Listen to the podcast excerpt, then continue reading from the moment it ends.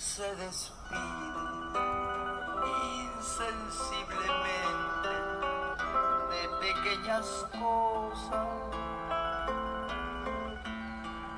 Lo mismo que un árbol que en tiempo de otoño se queda sin hoja.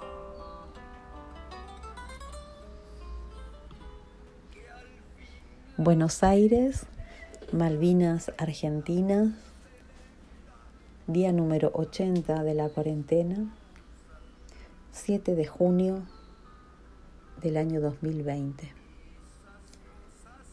Siendo las 20 horas, en primer lugar estoy en mi hogar, constituido por tres personas. Mi casa tiene dos habitaciones, cocina, comedor y baño. Soy estudiante de trabajo social en la UNPAS. Mi esposo Fernando tiene 42 años, es empleado y nuestro hijo Santino tiene 10 años. Él es estudiante de la escuela primaria básica.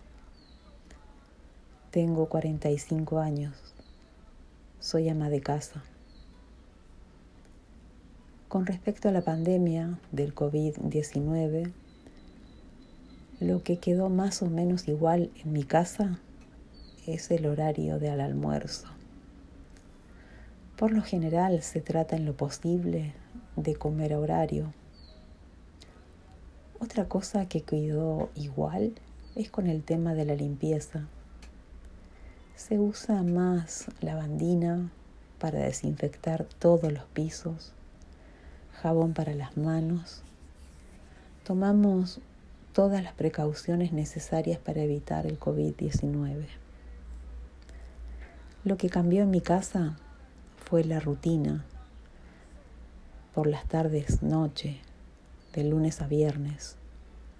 O sea, cambió la cena, el horario de trabajo de mi esposo, Fernando, por 23 años fue de 6 de la mañana a 3 de la tarde, de lunes a viernes. Desde el día que empezó la pandemia del COVID, sus horarios cambiaron. Ahora trabaja de 3 de la tarde hasta las 12 de la noche. El trabajo que lo emplea es en una empresa de colchones, en la zona de Tigre, exactamente en Talar de Pacheco. El horario de trabajo cambió para proteger al empleado. Es lo que dice el empleador. Para no saturar el transporte público, insinúa la empresa.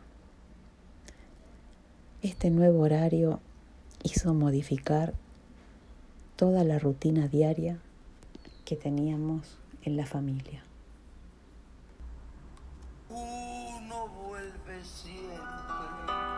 A los viejos sitios donde amo la vida. Ciclo Cuarentena y Vida Cotidiana en José Cepaz y sus alrededores. Autora Griselda Silva, alumna del primer año de la carrera Trabajo Social, materia Antropología Social y Cultural Universidad Nacional de José Cepaz, junio del año 2020. Producción general, Laura Zapata.